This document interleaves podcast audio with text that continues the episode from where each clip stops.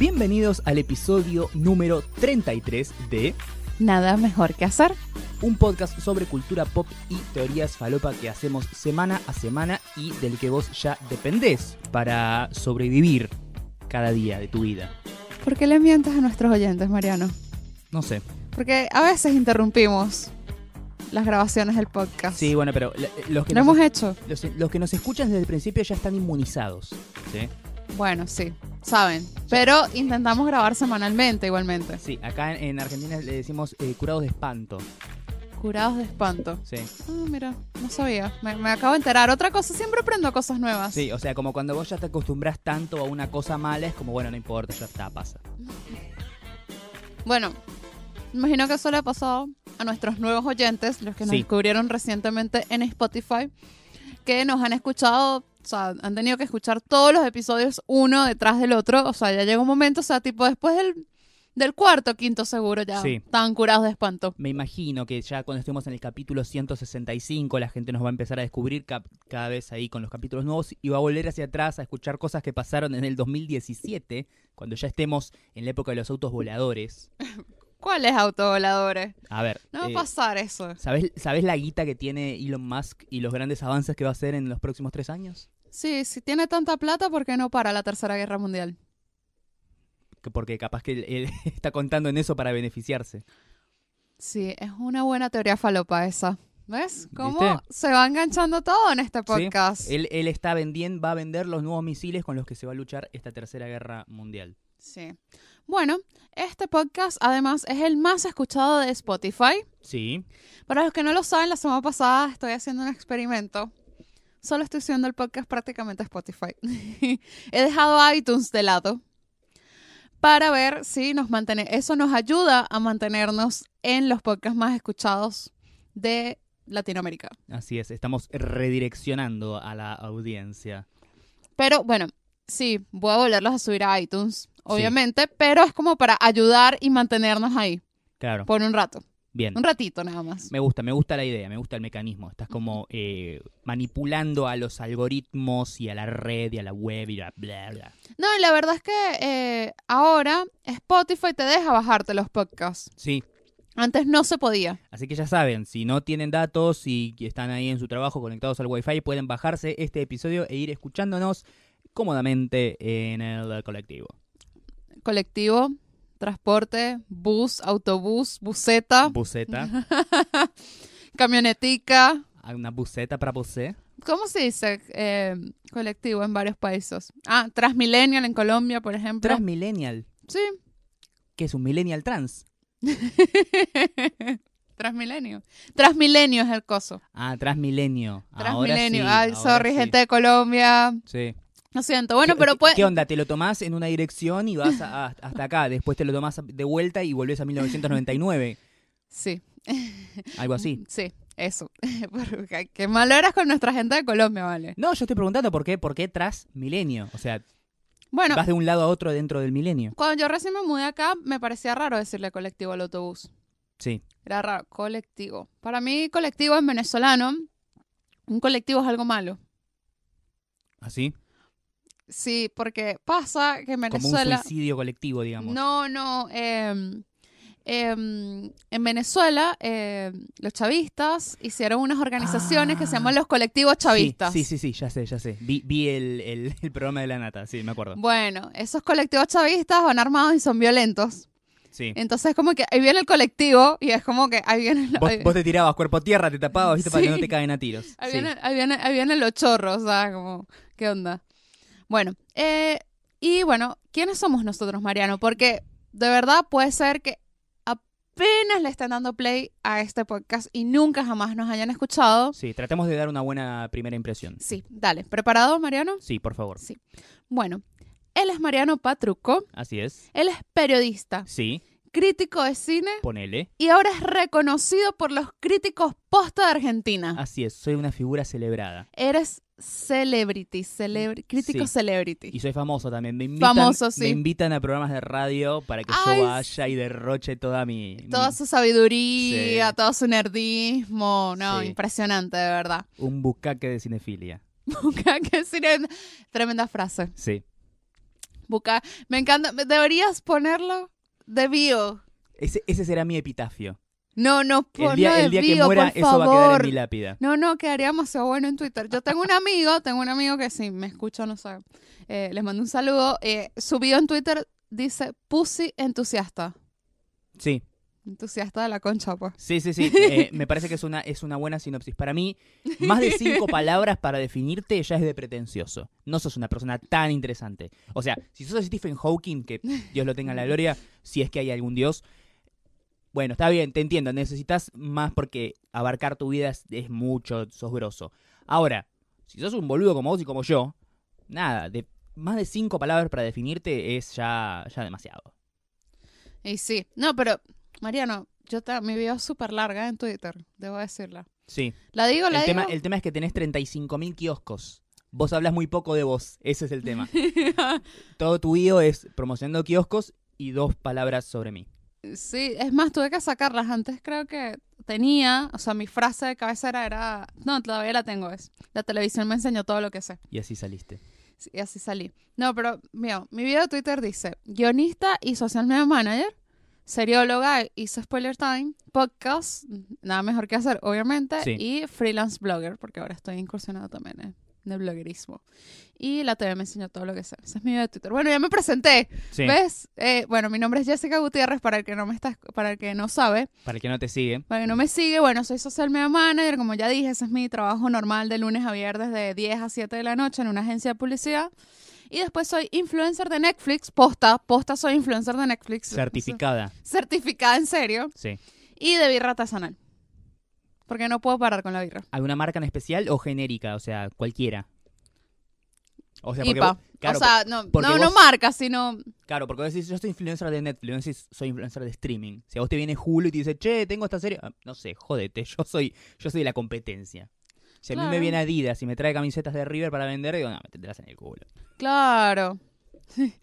eh, ¿Por qué te metes con nuestros fanáticos de River? Está perfecto, o sea, que sean hinchas de River no me pasa nada. El tema es que yo no soy hincha. Si me vienen a, a- a vender o a hacer que yo promocione cosas de las que no, no simpatizo, no lo voy a hacer. No puedes dividir a nuestro público. O sea, porque si no, o sea, yo soy hincha de River y dejo de escuchar el podcast en este momento. No, no, que lo hagan, que lo hagan. Que lo hagan para escucharme a mí, que soy hincha de Boca, y, y odiarme, putearme desde sus casas. Me y los de otros eso. países, ¿qué hacen? No entienden nada de lo que estamos hablando ahora, porque empezamos a hablar de fútbol en algún momento. El Sudamérica es muy, es muy futbolera, son los dos clubes más grandes de la Argentina, seguramente van a saber de lo que estamos hablando.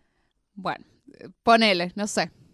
Bueno, eh, pasemos ahora a la semana, a lo que hicimos esta semana, porque yo creo que a nuestros oyentes les interesa demasiado lo que hicimos. Sí, tenemos una apretada agenda social de un montón de cosas que hacemos en la semana. A veces tenemos que rechazar invitaciones a cosas porque se superponen. No podemos clonarnos, lo siento. No puedo, No gente, no pude puedo. ir a Lola Palusa, perdón. Ay, perdón. Se me juntó con otro compromiso que tenía justo esa semana y tuve que rechazarlo. Sí, Lo siento. rechazamos el, el four day pass, el three day pass. Sí. que- sí, igual no estuvo tan bueno, viste que llovió, Claro. suspendieron el último día, no Toda- tocó todas las bandas que quería ir a ver estaban el tercer día. ahí. Sí, no, no tiene sentido. No, yo quería ver a Oriana Sabatini solamente.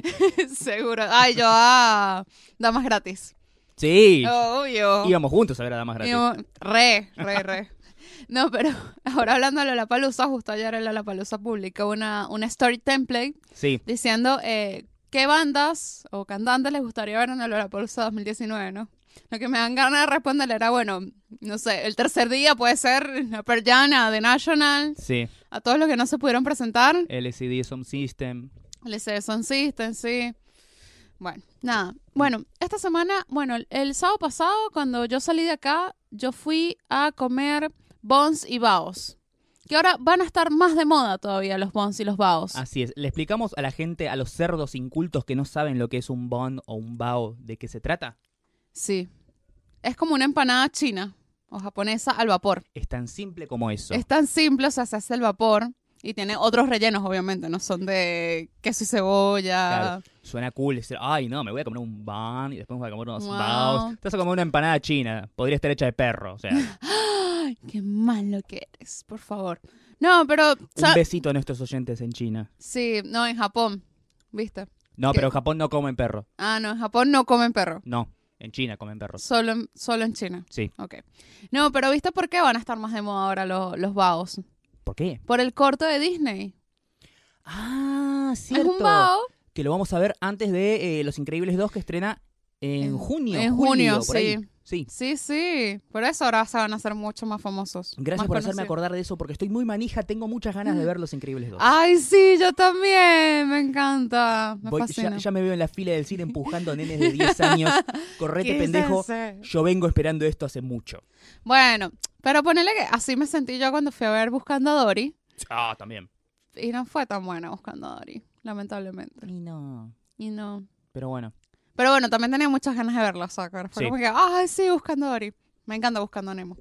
Bueno, eh, y fui a Koi Dumplings and Beer, que ahí eh, justo ese día era la noche de las birrerías y estaba de DJ Ramita Gram. que- El gran Ramita. El gran Ramita que Ya pone hemos- muy buena música, Sí, me encanta. Ya hemos hablado de él acá un par de veces. Sí, un día lo deberíamos. Ya le hablamos de él y no sabe ni siquiera que existimos. Debe saber, debe ser nuestro fan. Sí, seguro.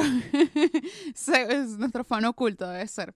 Y bueno, esa semana también iniciaba la, ese sábado la semana de la coctelería en Buenos Aires. Sí, BA Cocktail. Sí, eh, estuvo muy buena. Yo pude asistir a un par de eventos. Asistí a uno de Campari.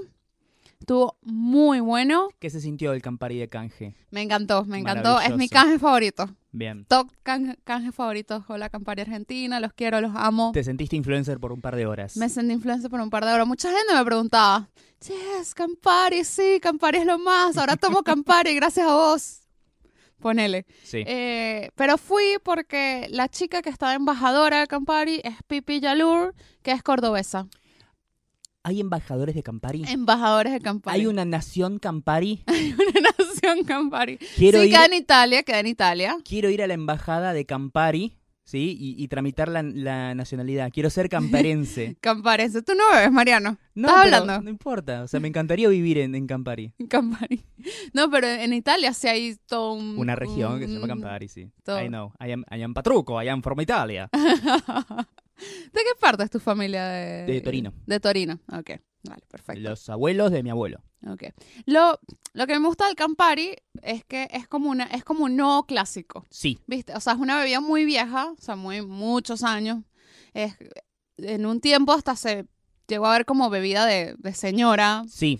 grande y ahora como que los jóvenes, jóvenes estoy poniendo 30 años más o menos. Los millennials, decilo. Como todo Sí, viejo los choto que cree que es todo lo mismo. No, no, no.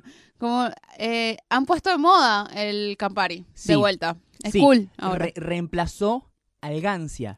Que el Gancia ahora pasó de ser el trago cool cuando no te gusta el Fernet y la cerveza a ser la bebida de señora.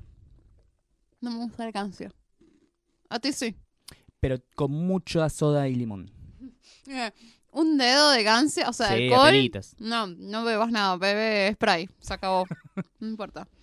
Bueno, eh, fui a eso. No me llevé a Mariano porque él no bebe, entonces no tenía sentido. No. O sea, lo sumo te sostenía el vaso. Sí.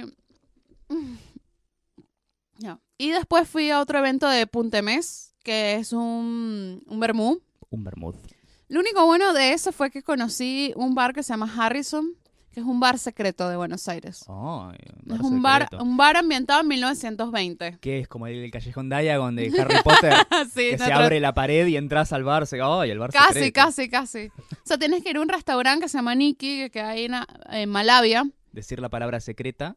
Sí, decir, quiero conocer la bodega. Esa es la clave, en serio. Yo la estoy diciendo acá públicamente. Esa es la clave, quiero conocer. Igual para ir a Nikki a comer sushi tienes que tener plata, en serio. Sí, sí. O sea, no, no puede ir que sí, cualquiera y que como, fui a Nola, fui a Burger Joy, no. Bueno, muchachos de Nicky ya saben que cambien la, la contraseña del Wi-Fi porque esta amiga se los acaba de spoilear. y nada, entré y bueno, ahí no me tomé nada, o sea, me llevé una botellita de regalo de Punta solamente. Y no me tomé nada porque yo no soy muy fanática del vermú. no, y además ya, ya habías tomado. Ya había tomado. Pero sí, en las reversiones de Campari que, que probé, había unas combinaciones con vermú blanco que estaban muy interesantes. Ah, mira qué lindo. Sí, muy lindo. Así que bueno, eh, después el miércoles fuimos a, de vuelta a la degustación de hongos. Así es, hemos ido a probar deliciosas combinaciones de platos hechos con hongos en eh, Casa Ferona, ese bonito lugar, Hotel, es un hotel. lugar, hotel que tiene un restaurante también. eh, de la marca Hongos Porto, hemos ido- había una pizza con hongos y cebolla caramelizada que estaba criminal, Ya, cri- cri- criminal. Eh, no, ya va, ya va. Los patacones de hongos, Mariano. Sí, que vos lo viste y casi que te largas a llorar. Es como, ¡ay, es un patacón! Llorando por acá, patacón, ¿no? Sí. Eh, y una, una hamburguesa también con hongo y no sé qué otra cosa tenía, pero era una delicia No, todo. todo. Eh, la verdad que, a ver, la otra vez fuimos y comimos muy bien. Pero esta vez no solamente comimos bien, sino que comimos un montón. sí, o como. sea, comimos porciones grandes, mucho. salimos satisfechos. Sí, sí, súper rico. Ya saben, sigan a arroba hongosporto Sí, para enterarse de las próximas degustaciones que están muy buenas, de verdad. así es. Y vayan en serio porque se come, se come muy rico. Sí. Y bueno, el jueves ya finalmente iniciamos nuestro nuestras semanas bafice- baficeras Así es, empezamos a baficiarla toda en Buenos Aires. en Buenos Aires.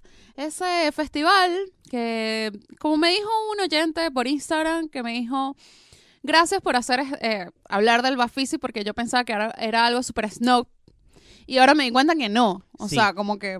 Le explicamos para la gente que no escuchó el capítulo anterior, el Bafisi es el Festival Internacional de Cine Independiente de Buenos Aires, que sí. se hace todos los años, que vienen grosos invitados internacionales. Tenés un montón de películas que normalmente no suelen estrenarse en cines comerciales, pero además tenés otras películas grosas, dan eh, clásicos del cine como, no sé, eh, ET el extraterrestre, El bueno, el malo y el feo, películas de John Waters, eh, da- dan cosas que están eh, buenas, además del cine independiente que tal vez no te guste, ¿sí? no, no es un festival puramente snob, no es que vas, estás viendo cualquier cosa. No, está buenísimo. Y bueno, el jueves eh, fuimos a ver Mulholland Drive o El Camino de los Sueños de David Lynch. Así es, esa película del año 2001 también, no, no una película... ¿2001? ¿No es más vieja? No, es del 2001. De 2001. ah. 2001, sí. Eh, también esa película que no es, ay, no, vamos a ver una, una película iraní en blanco y negro hablada en rumano donde todo el tiempo están llorando. No, no, es una película grosa, en serio. Eh, el tema es que no es recomendable verla tarde, No, un jueves a las 11 de la noche. cuando al otro día tenés que despertarte temprano. El otro día me tengo que despertar temprano a ver al cliente. Sí. Divinamente. O sea, no. Digamos que yo la disfruté más que vos. Eh, igual yo me reconozco como un gordo fan de David Lynch. Cualquier cosa que haga, yo se lo aplaudo. No ¿sí? es problema. Sí, es no, problema. no, yo, yo quiero que haga un, un comercial de Old Spice o algo así. Como para mí David Lynch puede dirigir lo que sea y me va a encantar. O sea, lo que pasa es que. eh, Vos sos guionista, eso también. no, no, no.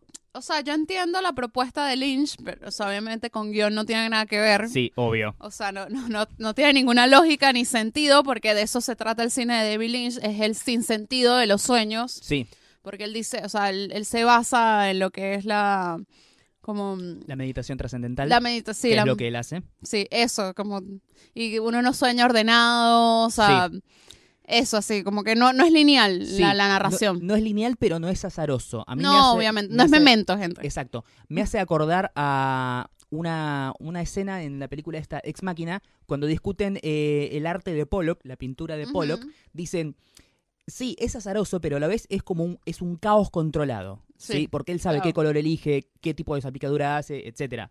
Eh, eh, es eso, no es, no es random. No, Y- no, random no es. no, no. Y, está, está bueno. Está bueno, no, no, de verdad que valió mucho la pena, Naomi Watts en tetas, Sí, fue lo mejor, sí, O sea, de verdad. Pero las tetas de la otra eran mejores todavía. sí, no me acuerdo nombre de la actriz. No sé, no tengo idea cuál es el nombre de la actriz, pero tenía altas tetas. Divina. de verdad que sí. Pero las de Naomi Watts también estaban muy buenas. Sí. Y podríamos hacer acá un debate sobre las tetas. De- Definitivamente, y sobre todo si se trata de las de Naomi Watts, que Claro. encima en esa película era en su mejor momento. ¿sí? O sea, sí, posta. hace poco también las vimos en Gypsy, que... eh, Sí, pero ya, mamita, ya. sí, ya está, pasó, pasó tu momento. ya está. Ya sí. Este, pero bueno, sí, lo disfruté. O sea, disfruté que también había mucha gente, o Sí. sea, jóvenes, eh, mucho estudiante típico FADU. Sí. Much- mucha gente, todo el cine es una mierda, excepto esto que me gusta a mí. Claro, exacto.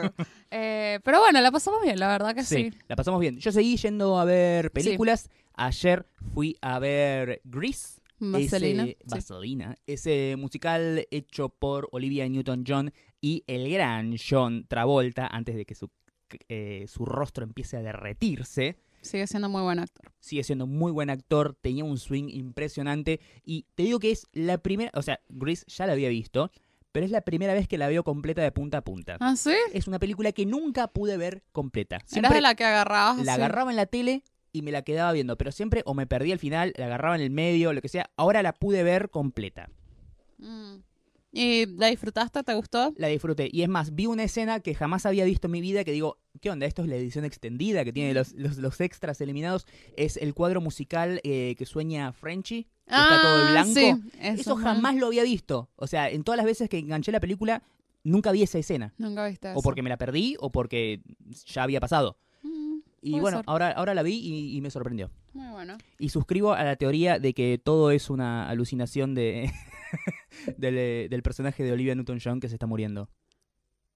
¿No ¿Esa es, una, esa? es una teoría Esa es una falopa teoría de, de, de vaselina? Sí.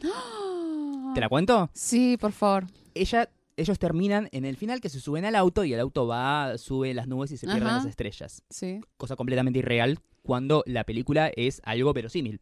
Ah, Ok. El auto en el que se van no es el auto que ellos tienen, es el auto de- del sueño, de la fantasía cuando ellos hacen el cuadro musical de Grease Lightning, ¿sí? El auto rojo, Que después ellos no lo tienen, tienen No lo tienen. el auto con los rayitos que es gris, creo. Sí. Y al principio, cuando muestran el amor de verano entre Ajá, sí. ellos, Summer exactamente, y después en el cuadro musical, Travolta cuenta, el personaje de Travolta, que no me acuerdo los nombres, perdón, eh, cuenta que eh, yo la rescaté, ella casi se ahoga. Ah. La teoría dice que toda la película es una fantasía, lo único real es el principio, cuando los muestran a ellos dos en la Eh, playa. Claro. Ella se está ahogando, lo ve a Travolta que viene a rescatarla y todo lo que pasa en la película es una alucinación mientras ella pierde el oxígeno, mientras está ahí ida. ¿Viste como cuando dicen eh, los últimos segundos de tu vida? ¿Viste? Sí, sí. Bueno, ella flasheó un musical de secundaria. Flash música. Ah, es me buena. parece muy... Sí, sí. De verdad que sí. Podría ser, de verdad. Pero bueno, muy bien. Eh, hablamos de teoría falopa sin llegar a las teorías falopa, pero muy bien. Sí. Continuamos con nuestra semana, entonces, perdón por la, la digresión. ¿Tú seguiste hoy viendo películas? Sí, fui a ver la primera de mi, mi- la primera función de prensa de Bafisi de mi vida. Sí. Fui a ver La Flor de Mariano Ginás, parte 1. Me- Cuatro horas. Cuatro Parte horas. uno, cuatro horas. La primera parte de la película es una película que dura 14 horas. 14 horas de película dividida en tres funciones distintas. ¿Sí? Yo o sea, si son 14, todavía quedan 10 horas más. Sí, 10 horas más que van a estar divididas en las próximas dos funciones. En 5 y 5. O sea, ahora tienes que sentarte 5 horas en el cine. Sí, ¿No vas a morir? no, eh, no sé. En el espíritu de- del Papa Francisco, quiero decir, recen por mí. No, no, yo, yo no podría, de verdad que no. Eh, yo siento que es una cosa que tengo que verla. ¿Quieren saber mi opinión sobre eso? Esperen más adelante en el podcast que ya lo voy a comentar. Ah, ok. Bueno, buenísimo. Ahora sí podemos entrar a las teorías falopa. Bueno, yo también hice algo hoy. Contá, contá, por favor. Tuve una cita conmigo misma. hoy descubrí que soy mi mejor compañía. No sé por qué no me caso yo- conmigo. Sí. Yo más Hay, yo. hay tantas cosas que puedes hacer con vos misma. Mi más mi. Oh. Chicos, no, no tiran ideas, por favor, Mariana. No, no, fui al barrio chino hoy. Fui al barrio chino. No hay nada que me haga más feliz en esta ciudad que ir al barrio chino, la verdad. Creo Mira. que es mi, es mi, mi lugar favorito. ¿Qué onda? ¿Tenés un fetiche de, de negros y un fetiche de asiáticos? Tengo un fetiche de negros y asiáticos. Claro. ¿Te gustan los negros en películas y, y- y vivir cerca de asiáticos? Vivir cerca de asiáticos, sí. Comer la comida de los asiáticos. La comida de los negros también está muy buena. El pollo frito me encanta. Eso fue muy racista. Eso fue muy... ¡Estás racist! O sea, yo dije que los chinos comen perros, pero vos te fuiste al carajo. Pero es verdad. Sí, que comen perros, sí, obvio. No, y que los negros comen pollo frito. Sí, sí, está bien. Bueno. Bueno, sí, fue el barrio chino. Eso hice. ¿Qué hiciste en el barrio chino? ¿Paseaste? Paseé, paseé solamente. Ah, mira. Me comí algo, caminé y ya. Bien. Odio, o, o sea, a mí me gusta la comida china. O sea, me gustan lo que venden de comida china, todas esas boludeces me encantan. Lo que no me gustan son las tienditas que venden cosas chinas. Sí, Que todo es tan feo y tan barato. claro. Lo odio. O sea, es como tipo. Pasás por la puerta y puedes sentir el olor a la pintura con plomo cancerígena, Ay, ¿no? sí. Hoy como había unos anillos. Anillos a cero, decían. 30 pesos. ¿Dónde vas a sacar un anillo en 30 pesos? Sí. ¿Sabes? No, 30 pesos no cuesta ni un McFlurry. o sea, ¿cómo vas a vender una niña en 30 pesos? No, imposible. No, qué loco. Ah, lo que sí, bueno, el barrio chino ya parece barrio chino o barrio venezolano. Pues hay, o sea, dentro de las tiendas chinas hay harina pan, pirulín y frescolito. Pasás por los kioscos y, o sea, cualquier kiosco random que vende, no sé, chicles, chocolates, Sí, casi. carga sube y harina pan. Es como, ¿qué? ¿De qué? O sea, somos los nuevos chinos. O sea, literal, somos los nuevos chinos. Sí, sí, O definitivamente, son una plaga. O sea, basta, gente. Sí. Basta. Stop. Deténganse en este momento. Cierren la frontera, no mentira. Hay, hay otros países en Latinoamérica, fíjense si pueden ir. No, no digo que dejen de venir, vengan, está todo no, perfecto. No, pero, pero, vayan variando un poco. no, pero en Chile hay más todavía, más venezolanos todavía. Claro, lo que pasa es que Santiago es más chiquito que Buenos Aires, se concentra más. Claro, ese es el tema. Capaz que hay menos, el tema es que como Claro, se están la todos dicta- apretaditos Todos apretaditos. en filita. un besito a nuestros oyentes de Chile. Besos, Chile, sí. No tenemos oyentes en Chile, sí tenemos oyentes en Chile, no sé, verdad. yo no Sí, llevo sí. las estadísticas. Spotify sí. tampoco. Sí. Uh, uh.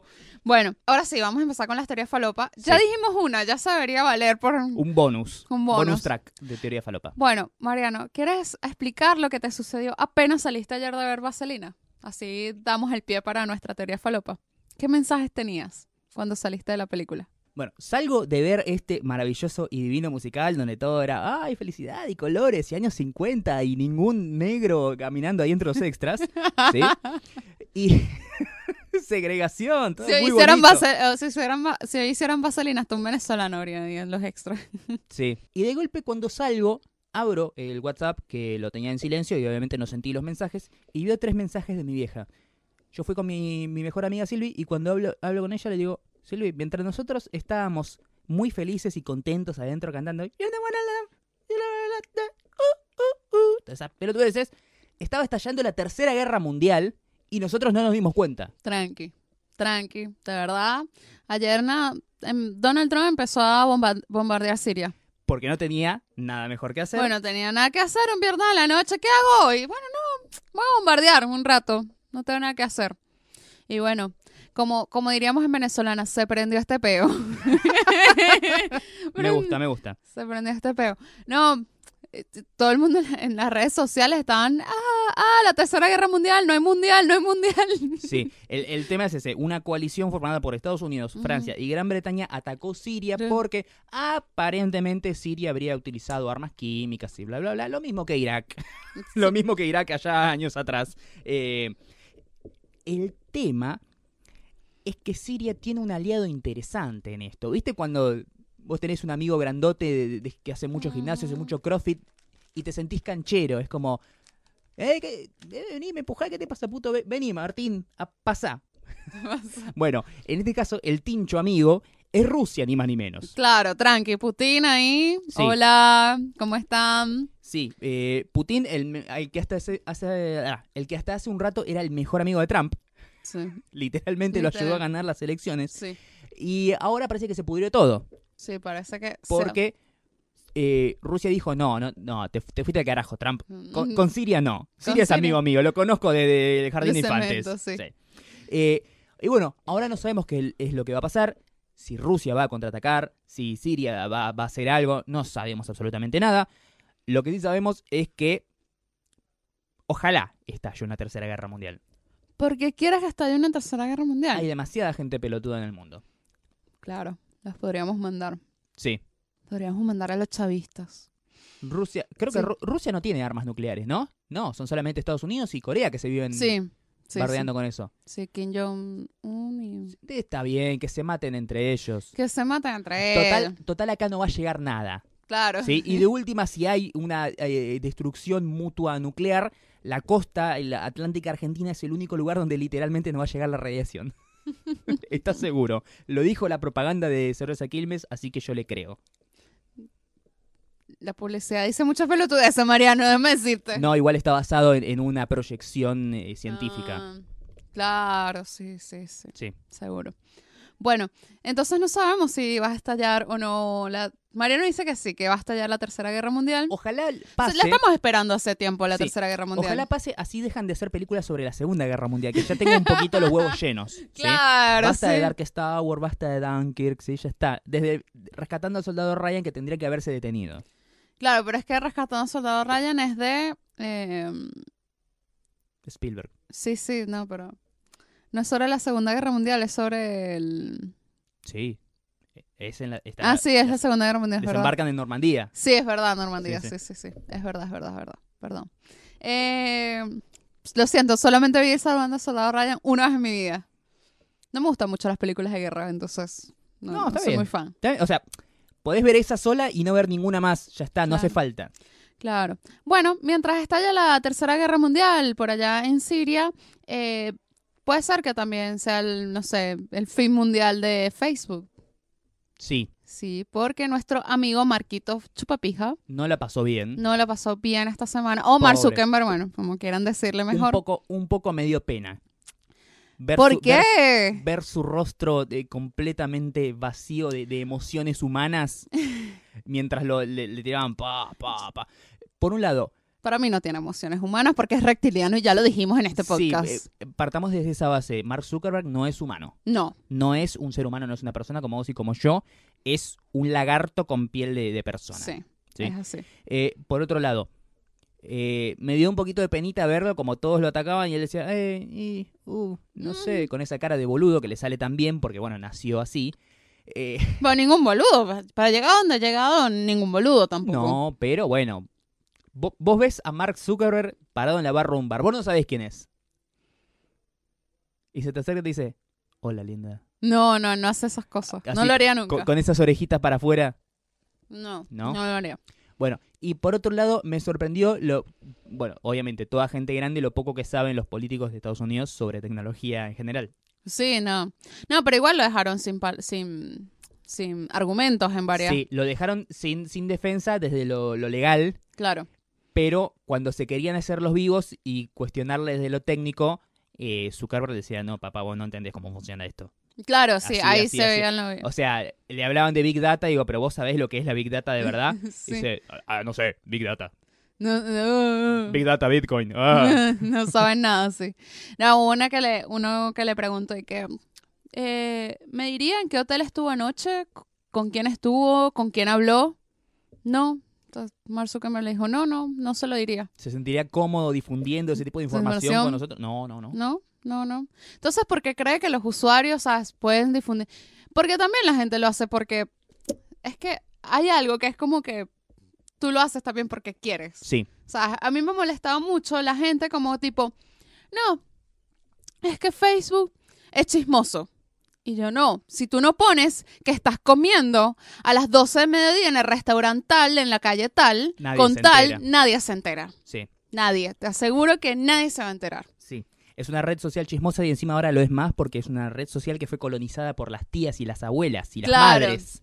Es una red social de señoras. Claro. Eh, ahí tenés tu, tu imperio, Zuckerberg. Eh, y por otro lado, eh, otra cosa que me pareció que me pareció interesante, me pareció destacable. Ojalá Black Mirror tome la posta de eso Ay, ojalá, de y verdad haga, y haga algún capítulo relacionado Sí. con la, la- la privacidad y la tecnología. Un poco este, este, esta última temporada con el capítulo ese que dirigió Jodie Foster Ajá, sí. tenía algo que ver, pero no precisamente quiero algo más político, más que personal, con el tema de la privacidad y eso. Igual.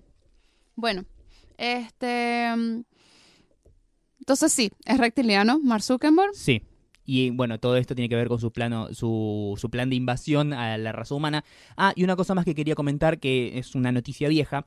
Hace tiempo, antes de que estallara todo este quilombo de Cambridge Analytica y demás, había un grupo, una especie de, de- de agencia de relaciones públicas y PR y que hacían encuestas y sondeos y consultoras, etcétera, etcétera, a la que primero es como que Facebook la compró y después lo que hizo fue dedicar todo su staff a que se dedican a hacer como mediciones de opinión pública sobre qué piensa la gente sobre, por un lado, Facebook y por otro lado, sobre la figura de Mark Zuckerberg. O sea, no sé, esa, esa consultora tenía 200 empleados, 100 se encargaban de, de, eh, sondear qué piensa la gente sobre Facebook y otros 100 qué piensa la gente sobre Mark Zuckerberg. El líder de esa, de esa consultora, de esa agencia, a los pocos meses de empezar a trabajar ahí, renunció. ok. Renunció. Y en una entrevista que le hicieron, le hicieron, ¿por qué renunciaste? Porque esto parecía que iba a ser una cosa revolucionaria, iba a ser como el, el sondeo de opinión pública más grande de la historia, con la, la mayor cantidad de encuestas y etcétera, etcétera. El tipo dijo, que estaba por un montón de, de cláusulas y de privacidad y etcétera, no podía decir exactamente de qué se trataba el, el estudio, qué era lo que medían, qué era lo que preguntaban Claro. y etcétera, ni de dónde sacaban los datos ni etcétera, pero decía, Facebook es perjudicial para el mundo, dice, o sea, a través de lo que yo, los datos que yo descubrí mediante este estudio, Facebook es algo malo, algo que le hace un mal a la humanidad.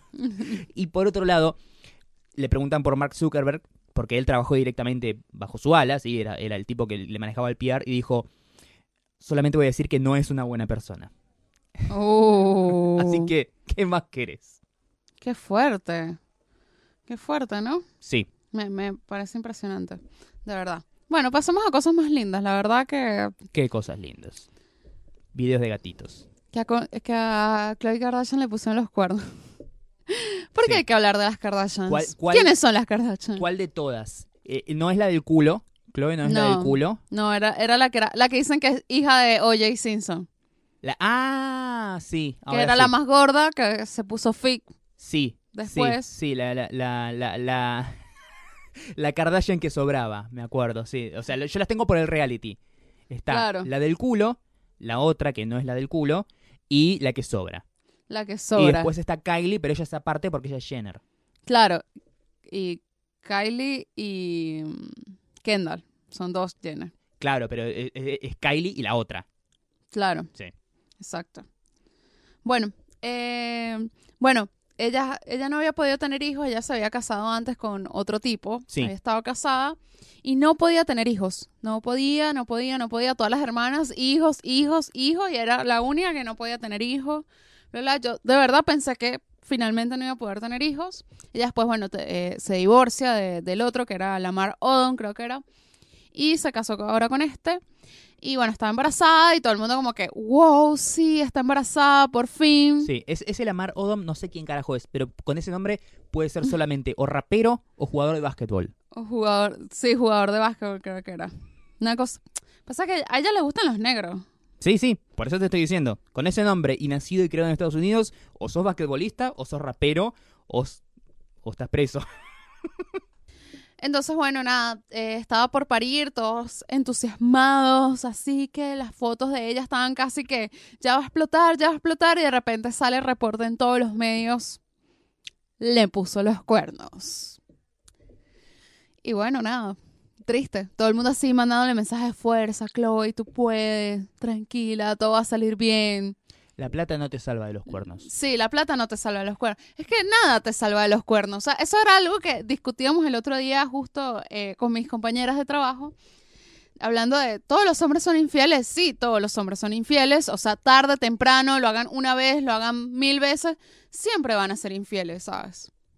O sea, es... Este es el momento Sex and the City de- del podcast.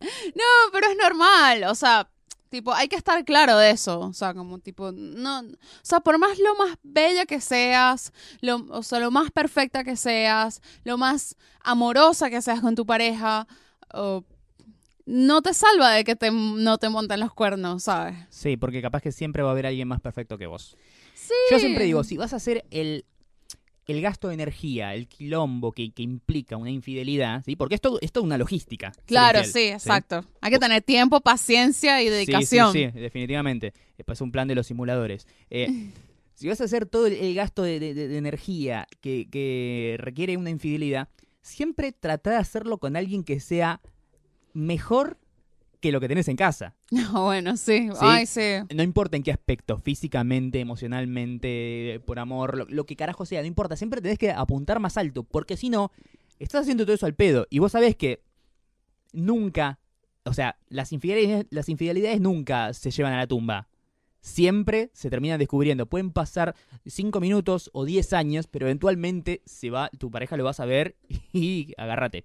Sí. Así que si lo vas a hacer, hacelo bien y justifica, justifica la, la acción. Exacto.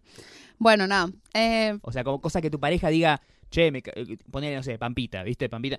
Che, Hugo, sí, me cagaste. Bueno, pero, Ajá. pero me cagaste con la China Suárez. Bien. bien, sí. Sí. Más joven, más linda, más, sí. más Bueno, todo. Bien, Bien por vos. Bien por o sea, vos. si, yo hubiera tenido, hubiera, lo hubiera hecho, habría hecho algo parecido, ¿viste? Claro. ¿Tú dices que Pampita todavía con Benjamín Vicuña de No, eso? no, no. no. no. No, no, Pampita quedó loca. Quedó loca, sí. Sí. O sea, quedó psiquiátrica. Ah, y sí, mi, una amiga, mi amiga el otro día se la encontró entrenando. Ah, mira. Estaba ella, Le pregunté, "¿Se- ¿te sentiste famosa entrenando con, Pampi- con Pampita? Y que no, boluda, me sentí gorda. Sí. Igual cualquier ser humano normal se siente gorda al lado de Pampita que debe pesar 30 kilos mojada. Sí, yo nunca la he visto en persona, Pampita, por cierto. Es que es, es eh, no, no es muy alta y es muy flaquita. Es muy flaquita. Y es muy linda. No, sí, linda es. Sí, sí. Para la edad que tiene, los hijos que tiene, o sea, Sí. súper linda. Sí, sí, sí. Súper, súper linda. Se cuida muchísimo. Bueno, ya dejemos hablar de las Kardashians, porque a quién mierda le importan las Kardashians. Sí. y que ellas sola mueven to- una industria de miles de dólares, nada más eso. Tendríamos Hay un hacer, montón de gente que se quedaría sin empleo si, si las Kardashians se mueren. tendríamos que hacer una, una encuesta ahí en nuestras redes a ver si a nuestros fans les interesa o no las Kardashian. Claro, sí. Capaz que podemos hacer un podcast sobre las Kardashian. Sobre las Kardashian vamos contando toda la historia, podemos hacer varios episodios. Sí. Podríamos sacarle provechos a también ser empleados de la industria, de empleados de la industria Kar- Kardashians, vivir Sí. de eso. sí, sí. Yo creo que tendría mucho. Es, un- es una gran salida laboral. Sí. Kardashian Specialist. Sí. Ingeniero. Ingeniero en Kim. Ingeniero en- Ingeniero en King.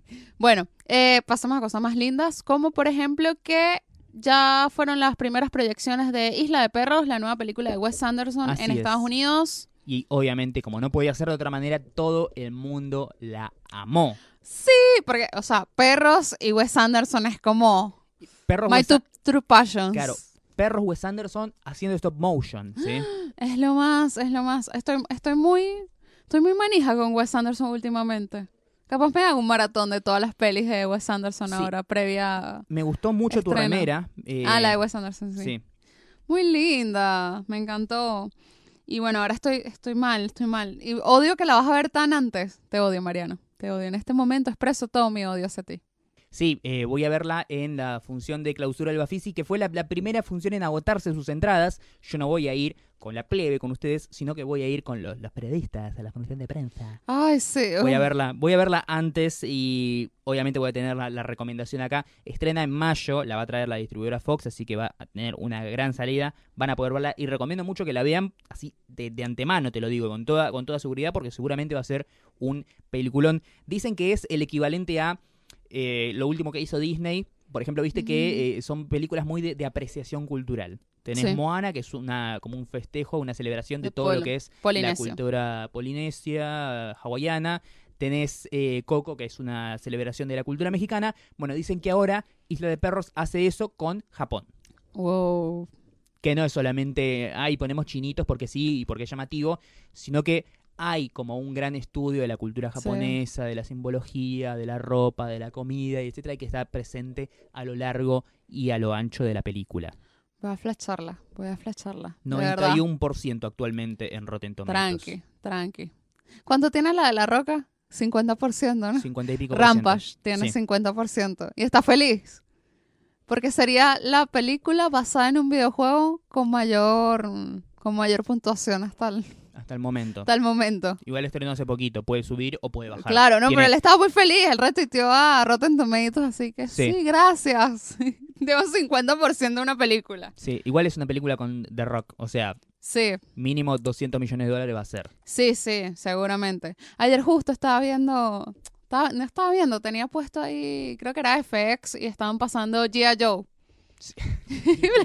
Mierda, yo la vi en el cine además. No, Yo la vi en el cine hace años, pero tipo, la borré de mi mente y Sí. justo ayer, ayer había como maratón de películas de mierda en FX. Pasaron ese y pasaron Los Cuatro Fantásticos, la última. Ay, Jesucristo, qué cosa inmirable. Inmirable, o sea, muy inmirable. Ah, hagamos ya ahora mismo el juicio de valor, que capaz que perdemos un par de oyentes, pero bueno, no importa. Eh, The Rock, De rock, ajá. buen actor, mal actor, No, es malísimo. es muy malo. Es malísimo. Es un mal actor que a veces la pega, que a veces hace, hace las cosas bien, pero no es bueno. No, no, o sea, no a ver, a mí me gustó mucho en la, en la última Shumanji. No, no la vi. Es más, la recomiendo, está buena. A esta altura ya está en Torrent. Sí, sí, ya está, ya está. Eh, te recomiendo que la veas, está buena. Y él está muy bien precisamente porque tiene que hacer lo contrario a lo que hace él siempre en todas las películas, Mm. que es el héroe súper musculoso, súper fuerte, invulnerable, que sobrevive a todo, que dispara armas potentes y maneja un helicóptero. Ajá. Estoy describiendo prácticamente cualquier película de él. Sí, sí, todas. Bueno, en Menos esta... esa la que era un papá que, que tenía la niñita, esa Sí. cualquiera. Y bueno, y el Rey Escorpión. Y nada más. Porque siempre hacen esas cosas con los actores musculosos, no entiendo. Con Sí. Arnold Schwarzenegger también lo hicieron, con, Con Vin Diesel. con Vin Diesel, con la una niñera. eh, ay, no, qué película de poronga esa, Dios no. mío. No, no, no. Porque, eso, que- porque Encima siempre yo, hacen yo ahora esto. lo veo a Vin Diesel que se quiere hacer así, el canchero, rápido y furioso. No. Boludo, vos hiciste niñera a prueba de bala, la concha. de tu. Pero bueno, No, ¿Cómo querés que te tome en serio? No, en serio. Eh, en esta, en, en Shumanji, está muy bien precisamente porque su personaje tiene que hacer todo lo opuesto a lo que normalmente hace. Y es muy cómico porque es, es un chabón grandote que parece un tumor con patas, como es él, viste, todo ahí papoteado y lleno de anabólicos y esteroides, pero que por dentro es un, un debilucho cobarde y por eso Ah. termina siendo graciosa. claro, exacto. Y la película en esencia es una comedia, así que está bien, es acertado. Claro.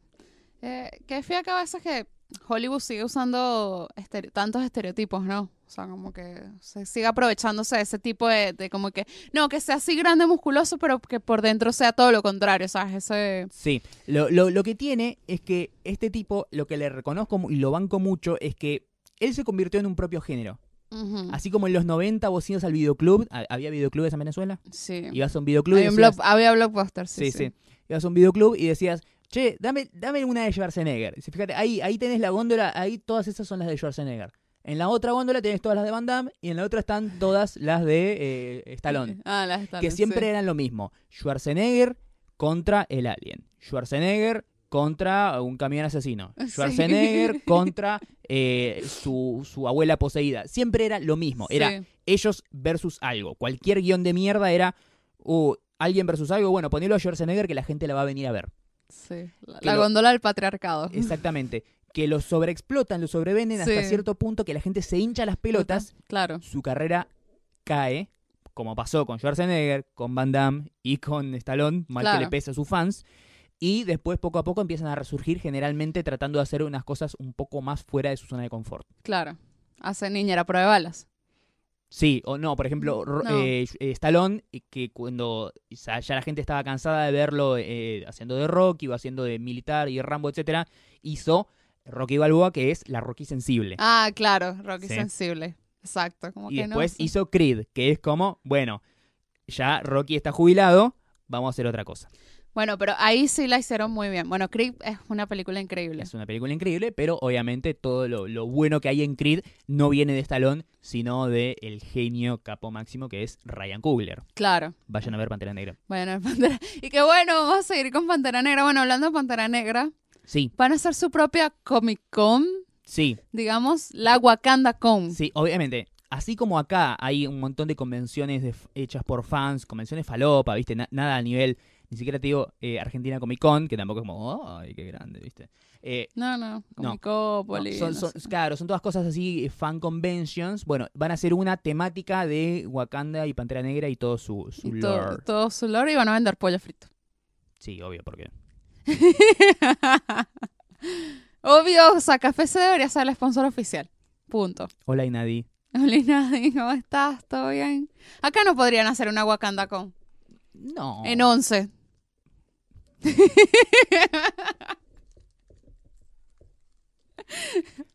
Las opiniones aquí vertidas no, no representan lo que piensa todo el, el- el elenco. del- Bueno, para los podcast. que no entienden, porque, ¿qué pasa?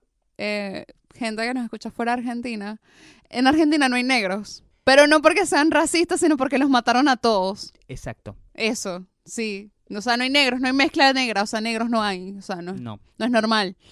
Y los negros que hay son senegaleses que los traen en la trata, porque son cosas de trata, a vender Sí. relojes y zapatos en un sitio que se llama Once, Que es un, un- un- un barrio. que es un barrio, sí. Y son negros, pero negros en serio, o sea, negros así que si tú vas de noche y si no se ríe, no sabes.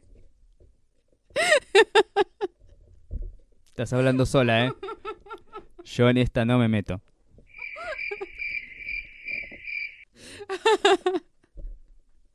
Ah, todo bien. Sí, Un día vamos a invitarlo. sí. Te van a matar a chotazos. Traemos un negro de, Negro de once. Chino, el barrio chino. ¿Cómo, cómo lo titulamos ese capítulo? Los, los tipos en estéreo, los estereotipos. Puedo, chicos. La vamos a perder. Sí. Van a matar todo. Basta porque me vas a hacer tentar a mí, pelotuda. Dale, dale. No, no, no, en serio. Bueno, en serio. Después de esta vulgar muestra de racismo, ¿con qué continuamos en nuestra programación habitual?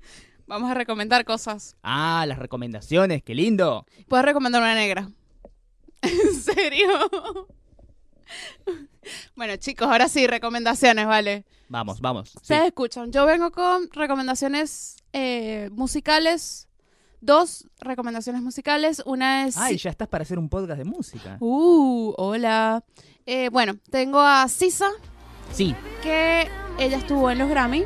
sí. Es como la nueva estrella de toda esta gente. Kendrick Lamar.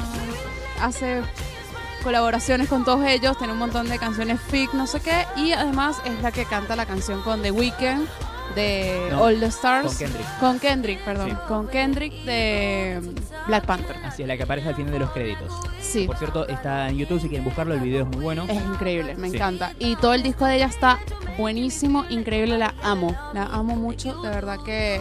Una vez, ¿sabes? Como dice, cuando presentan ese tipo de artistas en, en los Grammy, en los MTV, porque ahí siempre aprovechan para hacer mucho lobby, no a veces piensa como que, ah, bueno, otro artista más, ¿sabes? Como que X, ¿sabes? A ver, es muy buena, pero a su vez eh, es como que está recién empezando. Sí, o sea, aprovechen para hacerse fans ahora. Sí, yo siento que ella, o sea, es como Solange, la, la hermana de Beyoncé, Sí. la otra hermana, pero me gusta más, me parece que es mejor, Sí. de verdad. Y algo que vi que muchos destacan es que ella a veces canta, hace performance mejor en vivo que lo que se escucha en el CD, cuando generalmente es al revés. sí, sí, sí. Y bueno, está buenísimo, bueno, ya saben, está en Spotify todo su disco completo. Si pueden ver en YouTube los videos, también están muy buenos. Tiene también canciones con Calvin Harris, con Myron Five, tiene como un montón de artistas, verdad que está muy bueno. O sea, creo que entre ella y Cardi B son como los talentos nuevos de así descubrimientos del 2018. Después tengo una recomendación que está muy interesante. Este, pongan en YouTube eh, Colors. Son unos videos que son canciones inspiradas en colores. Ah, mira. Cada canción es un color y son dos artistas. Normalmente es un- uno, los dos cantan, tocan algún instrumento, pero todo es súper tranqui, todo es muy indie, muy experimental y están buenísimos. De verdad que me encantó. Eh, eso me lo recomendó un amigo diseñador justo que le Sí. gustó muchísimo. Porque no solo la estética está buena, la música también está buena. La música también está buena es- y no es tan viejo, o sea, esos los subieron todos en octubre del año pasado, o sea, Sí. no, no es tan viejo el descubrimiento y también después están todas las canciones, todo el playlist también está en Spotify, Sí. así que está buenísimo. Después mi otra recomendación, ya Ah, bueno, Estás on fire. estoy en Fire, va con un documental, una serie documental en Netflix que se llama Rotten, Ajá. No tiene nada que ver con el sitio de. de Rotten calificación. Tomatoes, pero sí tiene que ver con lo podrido, ¿no? Sí. Es un documental sobre comida, de dónde viene la comida, me pareció increíble. Este, el primer episodio, por ejemplo, sobre la miel. Este, y habla mucho de que la miel que nos venden es mentira. O sea, porque, ¿qué pasa? La miel eh, se ha puesto muy de moda en los últimos años porque la gente quiere consumir algo más natural, ¿sabes? No azúcar refinada, bla, Sí. bla. Y dice, ay, no, bueno, voy a usar miel. Entonces hay muchísima demanda de miel, pero no hay suficiente miel porque hacer miel es un laburo posta, o sea, Sí. no, no solamente, o sea, primero que las hacen las abejas, o sea, tipo, no, no es que puedes Entonces- Manufacturarlo. manufacturarlo, después que no hay mucha gente que se dedique a hacer miel. ¿Cómo Sí. es que se llama la gente que hace miel? Los Apicultores. apicultores. O sea, no, no hay un montón de gente que, uh, voy a ser apicultor. Sí. O sea, no, no, no hay mucha gente que haga eso. Entonces, ¿qué pasó? En los, el- en los últimos años lo que hacen es mezclarla con jarabe de maíz, Sí. que es sumamente peligroso el jarabe de maíz. Y eso lo hacen los chinos para, nada, rendir, como decir, rendir la miel, pues. Sí. O sea, y te venden eso como si fuera miel posta y tú te lo estás tomando como que sí, esto viene de las abejas y todo. Y no, no están consumiendo Cero. eso. Hay varios episodios, hay uno sobre la leche también. También se está hablando mucho de leche orgánica, no leche tan procesada. Este. Está muy interesante, de verdad que Mariano me dice que últimamente estoy muy foodie y muy como interesándome como en el lado de dónde viene la comida, Sí. qué es lo que comemos.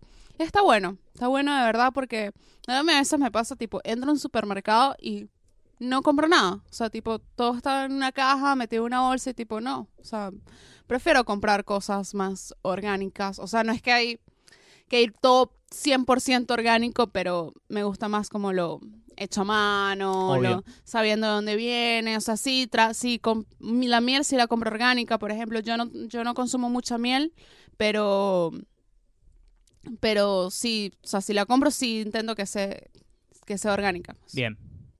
Y bueno, esas son mis recomendaciones esta semana. ¿Las tuyas? Por mi parte, yo quiero recomendar eh, por lo pronto una película, solamente una, la que fui a ver recientemente en Sí, el porque Bafisi. con, con una es suficiente para Sí. que vean. Eh, quiero recomendar que vean, que traten de ver La Flor de Mariano Ginás. No hace falta que la vean completa. Ahora les voy a explicar por qué. Es una película, Sí, que ¿por qué? claro, es una película que como dije dura 14 horas. Eh, dividida en tres funciones. Yo solamente pude ver la parte 1, que ya varios críticos acá en la Argentina pudieron verla porque fue la película sorpresa que se proyectó en el último Festival de Cine de Mar del Plata. Ah. Eh, sin embargo, bueno, pude verla acá, la primera función. Si quieren verla ahora esta semana en el Bafisi, no van a poder, porque ya las entradas de todas las funciones están agotadas, de las tres partes. Mm. Y les voy a explicar por qué. Hay gente con mucho tiempo libre. Sí, y les voy a explicar por qué no es necesario que las vean todas las partes. La película, La Flor, del director Mariano Ginás, director de una gran película que se llama eh, Historias Extraordinarias, también muy buena, que dura como cuatro horas. Eh, la Flor, como dije, es una película que cuenta seis historias. Ah. Es un poco como Relatos Salvajes, Claro, en ¿no? cierta forma, en el sentido de que es una sola película, sí, pero está hecha por capítulos, por episodios, por historias autoconclusivas. No falta Pero que todas se conectan con algo, No, ¿no? no, no desde lo temático. Ahí vamos, déjame, déjame adelantar. Ah, Primero, bueno, la particularidad de estas historias es que cuatro de las seis no tienen final. Empiezan pero no terminan. No termina. O sea, literalmente no tienen final. Hay un- algún punto en el que la, la película se corta. No hay resolución del gran conflicto Mm. o te cortan antes del, del clímax de la película. No tienen final. Y eh, no es que, ay, qué vago. No, está hecho a propósito. La historia llega hasta ahí vos completala. Ah. Sí, o sea, hay cosas que se dejan ambiguas, hay eh, resoluciones que quedan picando, completalo en tu cabeza, ¿sí? O sea, Ginás quería hacer las cosas así, Sí, y pregunto, ¿por qué se llama la flor? O sea, ¿por qué el nombre? vamos a eso. No. Después, la quinta historia, que es eh, la más larga, las primeras cuatro, como dije, empiezan pero no terminan. La quinta, Sí. que es la más larga de todas, es la que empieza y termina, o sea, es la película, la historia completa de principio a fin.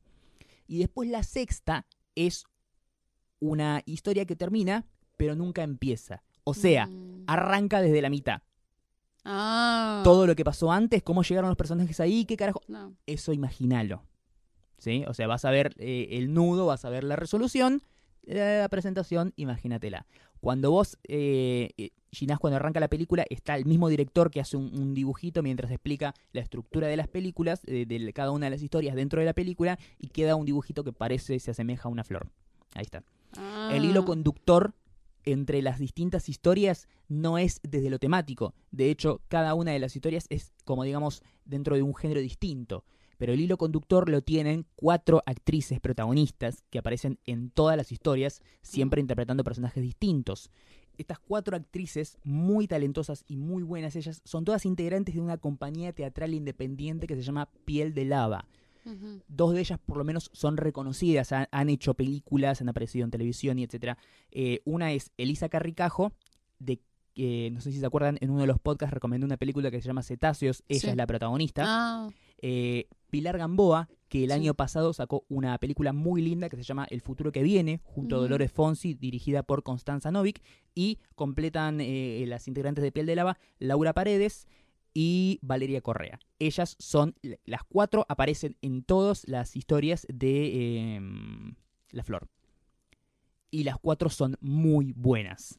Son, son minas que vienen laburando juntas desde hace casi 20 años, se conocen a la perfección, son todas muy buenas actrices y te venden lo que sea. Como decía, el hilo conductor son las actrices, no el- ningún género ni ninguna temática en general, porque cada historia es una película distinta. Eh, de hecho, esto lo explica también eh, al principio, hay un prólogo eh, narrado por Mariano Ginas, el director. La primera es una historia de clase B, es, una, es un homenaje al cine de clase B hollywoodense. Eh, la segunda es un musical con toques de film noir, así como de, de- de policial negro, de misterio. La tercera es una de espías, que esa tengo muchas ganas de verla. Y la cuarta, él dice literalmente, la cuarta no se sabe bien qué, ne- qué es. No sé, que quiero verla esa también, pero por la intriga. La quinta está inspirada en una película francesa que Ginás vio hace mucho tiempo.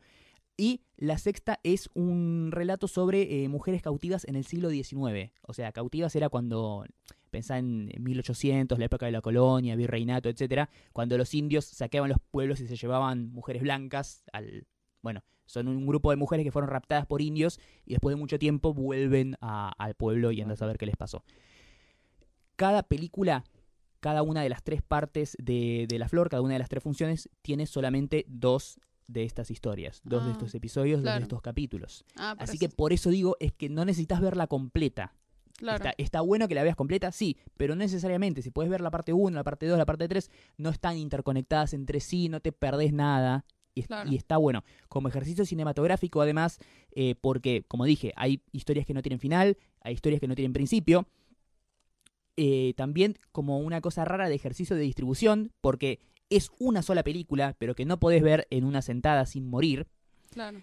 Eh, porque, como dije, a pesar de que no están unidas, estas partes forman parte de, de un gran todo, que es la película. Por eso no es que es, eh, esta se llama la flor, esta se llama el pétalo y esta se llama, no sé, la rosa. No, es todo parte de una misma construcción que es la película, pero la dividimos en tres partes porque la gente no se puede fumar 14 horas de cine.